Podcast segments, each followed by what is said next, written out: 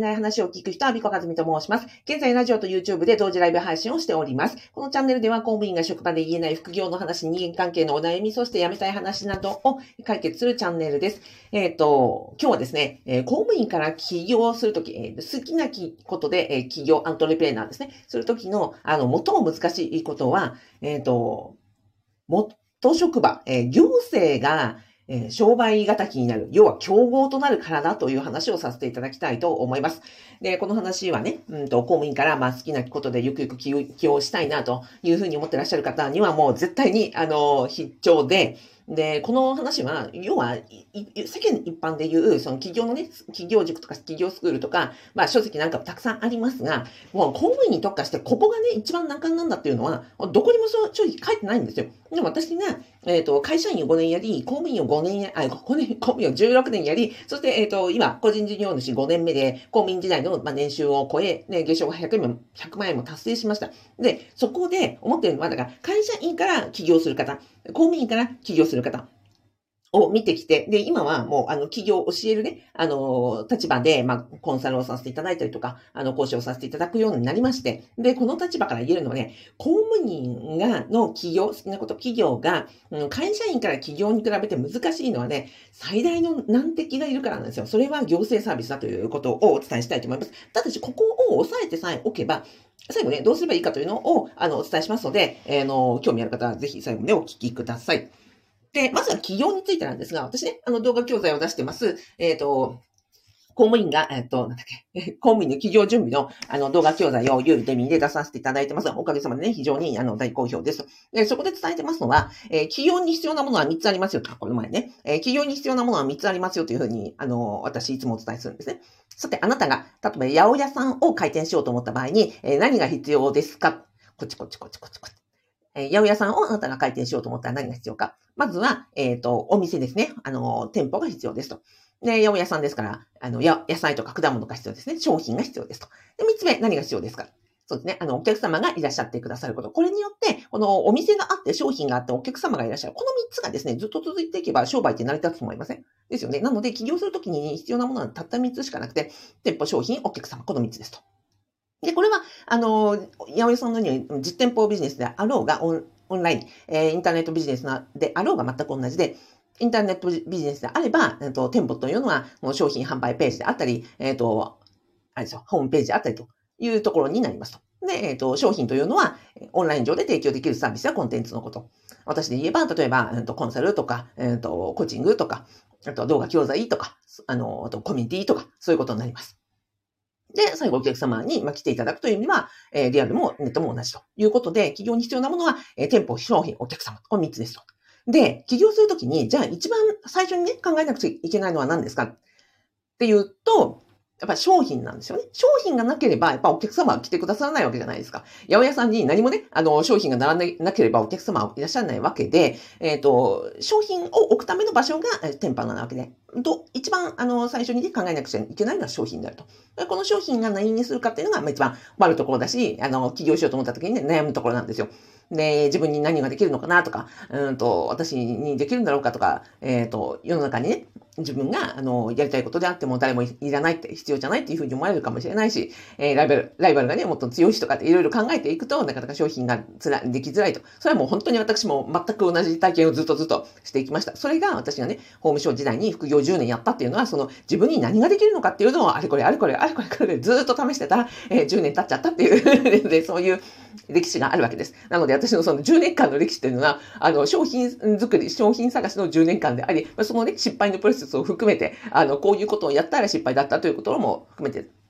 お伝えしたいと思います。じゃあ、その商品作りですが、じゃあ、企業のね、商品作りとは何なのかです。で、これは私があの、エキスパートを務めています、えっ、ー、と、オンラインのね、えー、ビジネス構築コミュニティ、えーで、えー、ウェイビレッジというところがあります。私ね、そこであの、山田道尊先生に、まあ、2年半以上習っているんですが、そこでね、あの、の、必ず言ってるのは、商品作りに必要なものは情熱とできることと市場である。市場というのはニーズですね。お客様が欲しいというふうに思ってくださること。この3つがあれば、えっ、ー、と、企業のね、商品に必要な要素の3つであるという。で、これは例えば私はあの、勝間さん、勝間和代さんの勝間塾に、えっ、と、8年入ってますが、そっちでも全く同じことを勝間さんおっしゃっていて、勝間さんの言い方で言えば、好きで得意で儲かることっていうふうにおっしゃいます。好きではこうですね、情熱、得意ではできるです。えー、儲かることは、えー、まさに人様がお金を払ってくださること。全く同じなんですよね。だから、あの、どこで習おうが企業塾に行くと、うんと、好きで得意で儲かることを持つのは情熱があってできることであって、え、市場のニーズがあることっていうふうになると思います。これはもうどこ行っても同じなので、この3点セットは必ず必要と。じゃあ、ここに、あなたが何ができるんですかっていうのが、えっ、ー、と、もともね、あの、大事なところなんですが、ここはもう簡単ですよ。あなたの職歴ですよ。ここ、職歴に、えー、最大のヒントがあるんですね。なぜかというと、職歴というのはあなたのね、職歴、えっ、ー、と、3年か5年か10年か30年かわかりませんけれども、あなたがね、職歴でやってきてることというのは少なくともここはできることなわけですよ。3年であっても5年であっても10年であっても、あなたがここをね、仕事の場で、あの、もちろん公務員もそうですよ。公務員の中でやってきたことっていうのは、あなたができることを積み重ねてきて、今あるということですよ。例えば、うん、公務員で何もできないっていう人がいるんですが、それをちゃんと見てないだけの話であって、例えば、うんと、お料理を始めて3年であるったら3年分の実力がついてるわけですよね。例えば野球を始めて3年などであれば3年分の、えっ、ー、と、野球のね、あの、こう、経験値が積まれてる。で、それは、確かに30年とかね、50年やってる人からすると少ないかもしれないけども、少なくてもあなたの中では、そこはできることなわけですよ。で、プラスして、で、やめずにね、あの、やってきてるということは、あの、何年であってもあなたの何かしらの情熱が現れているのがこの公務員を志望してですよ。わざわざ公務員試験をね、あの、難関の試験を突破するまで試験勉強して、えー、わざわざ公務員になったということは、あなたの中にある何か、この情熱というか、あ、こういうことがやりたいなっていうことの現れが公務員の働き方なのであって、そこには何かあるわけですね。あ情熱の種もあると。できることも、その、職歴の分積み重なってると。で、この行政であれば、世の中が必要とされているものを提供しているわけですから、それは市場ニーズなわけですよ。だから、最大のヒントは職歴にあるんですね。ということは伝わりますよね。なので、例えばよくね、できることとか言って、あの、自分が全く新しい初めてのことをやろうとする人がいますが、そっちっていうのはむしろ今までやってこなかったんだから、そこにはあなたの情熱とか、ま、まずできることではないことは確かだし、情熱だって今までやってこなかったってことは、そこにはないんじゃないのって私よく言うんですよ。人生、例えばね、40歳になってブログを始めようというふうに思いますとかって言われたら、いやいや、今までさ、って40年、少なくてもブログがね、あの、始まって、ブログというサービスが出来上がってたのは、えっ、ー、と、2000、うん、うんと、5、6年にはもうすでにブログというものができてたわけなので、そこからね、20年弱あなたが手手をつけなかったということは、そこにはね、情熱がないんじゃないですかとかって、よくね、口悪いから言うんですけど、えっ、ー、と、要は、職歴というのは、情熱、できること、市場ニーズの現れが職歴であるということです。で、これは別に会社員であっても公務員であっても全く同じこと。だから、えー、企業のね、種というのはやっぱり職歴に最大のヒットがあるということは、会社員であっても公務員であっても同じ。正しいですよ。会社員と公務員と違うのはここ、競合。必ずね、えー、起業するときには競合がいるわけですよ。で、えっ、ー、と、市場ニーズがあるということのところに、えっ、ー、と、狙いに行くわけですから、例えば、うんと、釣りを思い出して、あの、釣りをね、イメージしていただいて、うんと、海釣りに行きましたと、なんかこう、釣り人が集まってるところってありますよね。そこって必ずそう、お魚が集まってるところに釣り人が集まっているわけなので、やっぱり、この市場ニーズがあるところで、えー、個人がね、起業してやろうと思うところって、やっぱり、あの、正しい、こう、ね、見通しを立てれば、必ず競合ってできるわけなんですよね。じゃあ、えー、競合って誰なのって言ったら、同じ職歴を持つ人とか、もうまさに元職場ですよ。元職場が提供しているものが、えっ、ー、と、あなたの企業後の最大の競合となるということです。伝わりますかね？えっ、ー、と、例えば私で言えば、最初ね、起業しようと思った時に、私保護観察官の職歴をなんとか活かそうと思って商品作りを考えました。で、実際にやってみました。で、えっと、保護観察所でやっていないこと、でもニーズがありそうなことって、まあ、ちょっとめちゃくちゃマニアックですけど、えっと、執行、待てよ、うんと、本人が、ご本人が、え単純猶予、えー、執行猶予の、えー、執行猶予で、えっ、ー、と、保護観察がついていない単純猶予の場合には、えっ、と、その保護観察というのはつかないので、単純にご本人の自助努力でしかないんですね。というところは、あ、じゃあ、保護観察がついていない、でも、うんと、例えば就職とかいろんなね、相談サービス必要とする人がいるかなと思って、えっ、と、そこでね、私、商品を作り、えっ、と、集客のね、あの、システムを作り、やってみました。実際にお客様いらっしゃいました。でもね、なかなかうまくいきませんでした。ということは、えっ、と、なぜかというと、ここですよ。今やってみてニーズ、確かにあった。ニーズもあった。でき、私できることだった。確かに情熱もあったから16年もやってきた。で、それを商品にしてみたんですけど、なんでダメなかったかっていうと、えー、競合がいたからですよ。で、確かに、えー、保護観察所ではやっていないけれども、でもそういうふうに、例えばファローワークでね、えっ、ー、と、無料で職業相談されてるわけですよ。私なんかにお金を払って、あの、うんと、相談に来てくださるよりは、お客様にとっては、あの、その、保観察、保観察、ごめんなさい。執行、単純入用上、要は、うんと、判決で、うんと、刑務所に入らなくていいよって言われた、あの、シャバにいるんだけれども、でも仕事がないとか、これからどうしようって言った時に、私におなお金がね、ない中で私にお金を払うよりは、ハローワークに行ってお仕事をね、すぐ探して働ける方が嬉しいわけですよ。私になんなんぼですよ、お金を払ったとて、えっ、ー、と、仕事にありつけるわけではないので、それは、あの、サービスとして不完全だなというふうに痛感して、それでやめました。ということは、うんと、行政でやっていることを、えーそのね、そのまんま直接ダイレクトに起業した場合、もし行政でね、あの、やっていないことを今みたいに提供した場合であってもですよ、やっぱり競合ってあるわけで、しかも行政って無料でやってるんだよね、ここ。行政で無料でやっているから、行政がやっていることを、えっ、ー、と、商売としてやったらダメだってことなんですよ。あります？だから、職歴が、えっ、ー、と、企業の種にはなるんだけれども、行政でやってることというのは、えっ、ー、と、無料で提供されているので、しかもですよ、そあの行政という信用があって、ね、資金力もあって、しかも組織力も絶大なんで、全国組織ですよ。で、えー、行政を敵にしてはいかんということなんですよ。今日のあの、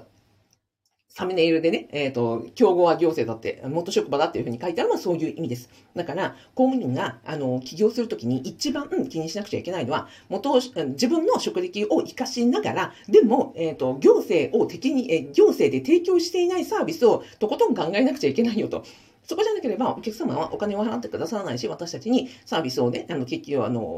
お願いしますと言ってくださらないと。ここを探すのには本当に苦労した。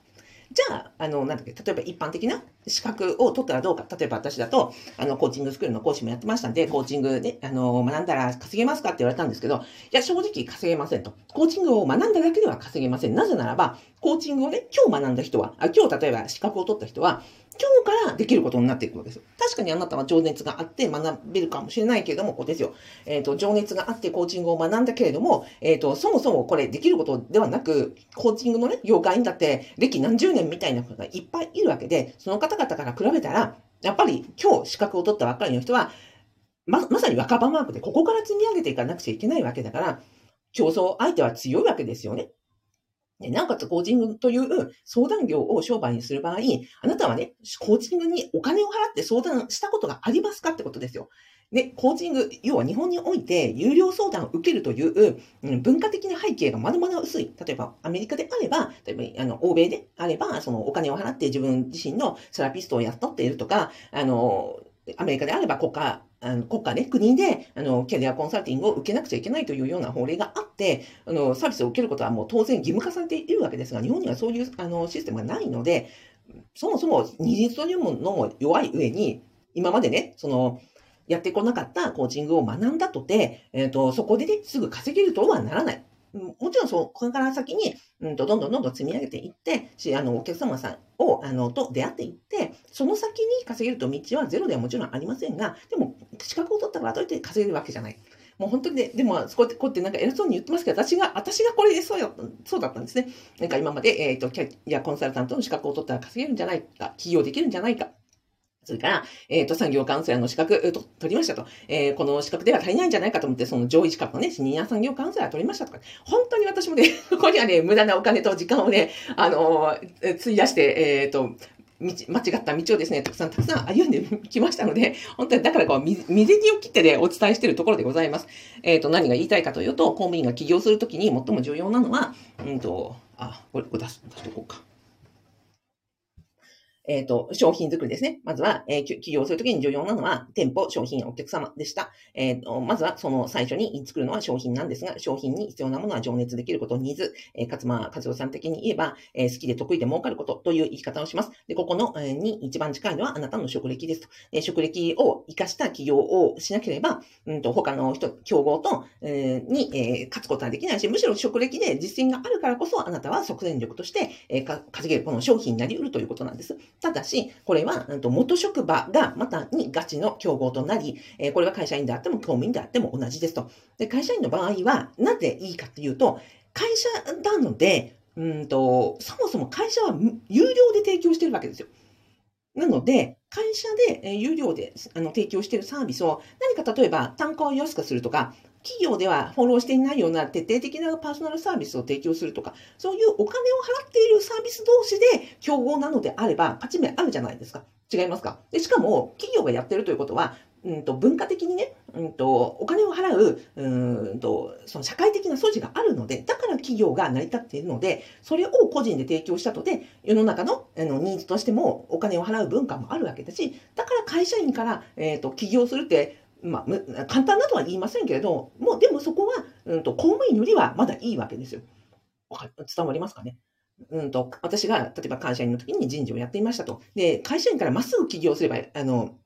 した場合には、例えば人事という専門サービスを立ち上げますと。で、あの人事のあのプロの特化したサービスを受けたいという、まあ、HR サービスは確かに他に、ね、たくさんありますから、その他の会社とか、え個人とかと競合になるだけであって、でもそこにあのお金を払ってそういうサービスを利用したいという人は確実にあるわけで、ニーズはあるわけなので、えー、と起業してうまくいく、まずは素地はあるということ。ただし、公務員から、えー、と残念なことに起業するときには、行政というのはこれをね、無料で提供してるわけですよ。ね、無料でティッシュを配っているね、あのなんですか、道端でティッシュ配ってますよね。あの、の、隣で、で、あの、ティッシュですって言って、あの、配ったとで、難しくないですか？あの、あ、ごめんなさい。無料でティッシュを配ってる横で、えーお金を払ってくださいとティッシュ売ったって売れなくないですか？しかもね、無料で配られてるティッシュは、信用資金力、組織力があるですね、めちゃくちゃクオクオリティの高い、あの、奥に、えー日の丸ブランドの、えーティッシュを配られた隣でですね、私たちが一生懸命自分のね、自分印のね、ティッシュを売ろうと思ったってなかなか売れないですよ。だから難しい。公務員の企業、好きな企業、好きなこと、企業は難しいというところなので、えっ、と、そこを、じゃあどうやって突破していくかっていうところが、この商品作りの肝になっていくわけですと。じゃあ、どうしたらいいかってことなんですけど、私自身はもう、とことん試していくしかなかったです。さっきみたいに、あの、在職中からね、いろいろやってみて、うんと、自分にはできること、好きなこと、あの、情熱があること、そしてできること、そして、うんと、なんだっけ、もう一つ、あ、ニーズがあることを、とことんとことんやりましたよ。公務員をやりながら副業の時間でよくやりましたねって言われますけど、その副業の時間にできるからこそ、それって情熱があることなんですよ。で、副業の間にお金がね、えーあの1円でも稼げることって、それだけあの市場のニーズがあるっていうことなんで、まあ、そもそも副業でやること自体がもう情熱を試されてますから、ここで10年できたこと、えーというのは、あもうなんなんかこう起業してもできることの素地なので、私はやっぱり在職中に副業することをお勧めしたい。ただし、えーと公務員からね、そうやって起業するときには、どこをに商品を持っていくかっていうのは非常に難しいので、うんと、時間がかかることを見越して、だから私、その在職中に副業収入、あの、不動産で収入を得ましょうよって言ってるのは、じゃあそこもあるんですね。私がその好きな企業、こと企業しようと思うが、そこにばっかりこだわっていて、10年間もかかっちゃったから、で、莫大なね、お金と時間を無駄にしたから、いや、あそのお金があれば物件買っときゃよかったって本当に思うんですよ。で物件買ってちゃんとね、そこで在職中にベーシックインカムを作った上でですよ。で、そこで退職して、で、そこからゆっくりじっくり好きなこと起業すればいいじゃんって、今の私ならもうね、十、十何年前に私に言ってやりたい。というふうに思う。なので、別にあの、起業したくもなければね、副業したくもないという人には全然もうこのところで閉じていただいて結構ですけれども、今後ね、ゆくゆく好きなことで起業したいといった時には、結構公務員だからこそ会社員とは違う難しさがありますよということ。えーただし、えーと、行政の職歴を生かす形でなければ市場の競争力はないので、そこからあの目を離しちゃいけませんよと。なんかどっかどっかに他に、えー、と現況があるということにはならないですよということですね。で、なおかつ、その時間がかかるので、ちゃんと在職中にその資格とか、ね、あの、こうなんですか、自己投資に、えーお金を使うよりは、自己投資じゃなくて、まずは物件に買っとこうって、買っとこうって。で、物件を買って、そこでちゃんと家賃収入が得られればで、そこで、うんと、もう一段、あの、家賃収入を得た上で退職して、で、そこから好きな企業をじっくりやっていけばいいじゃないですかというのは、私のね、本当にあの、え反省と、あの、反省を込めたベストプラクティスでございますと。はい。はい。熱弁しましたが、伝わったでしょうか？だから私、あの、起業したい人にも、もうとりあえず、えっ、と、不動産の、えー不動産投資、大家業を勉強しましょうと。で、大家業だって、このビジネスですからね、さっきの、うんと、お客様のね、市場ニーズがあることを、ところを探し、で、あのできることをちゃんと組み合わせていき、そこを続ける情熱があるという意味では、大家業だってそのビジネスなんですね。だから、そこを、あの、大家業をやっていくことによって、そのビジネスセンスとか経営とか、うん、あとはまさに確定申告とかね、そういうお金回りのことも、ちゃんと分かっていきますので、そこで力貯めて、力つけて雑食中に、え職場に言わなくてもいい。しかも、うんと、匿名でね、えできるわけなので、顔出し物にもしなくていいので、ちゃんと、あの、合法に、えっ、ー、と、明文化された、え在職中に大家業をやり、そこで、えビジネスの実力をつけて、次に、え好きな企業、こと企業に、えっ、と、こう、ステージアップしていけばいいじゃないですかというのが私とね、うんと、提案でございます。なので、私、あの、アビコカズミの副業不動産ゼミ、えっ、ー、と、先日ね、おかげさまで1年を迎えました。60名様のメンバーさんと一緒に、えっ、ー、と、私自身も親業、次のね、2棟目を買おうと思って、えっ、ー、と、勉強したり、皆さんと一緒に、あの進んでおります。えご興味いただきましたら、動画の概要欄に、えっ、と、ご案内動画をつけておりますので、えご覧になってみてください。で、あとはですね、今みたいなマーケティングの話はですね、私が、え、ー、と学んでおり、しかもエキスパートをしている、あの、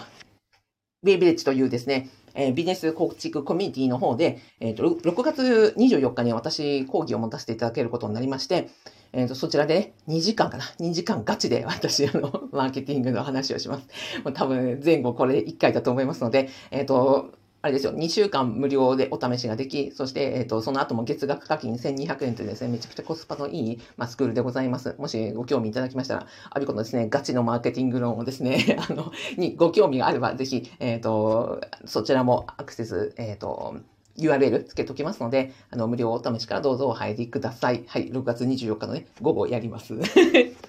はい。ではでは、えっ、と、あ、ラジオでコメントいただきました。あ、みしょさん、こんにちは。ありがとうございます。えっ、ー、と、やすさん、ありがとうございます。ゆかさん、ありがとうございます。たけさん、ありがとうございます。えー、和田ひろしさん、ありがとうございます。えっ、ー、と、ゆかさん、職歴を活かして行政でやっていないこと、そして有料相談のハードル考えさせられます。そうでしょう。いや、でもゆかさんは、だからよかったんですよ。今までね、あの、会食恐怖の克服支援カウンセラーということで、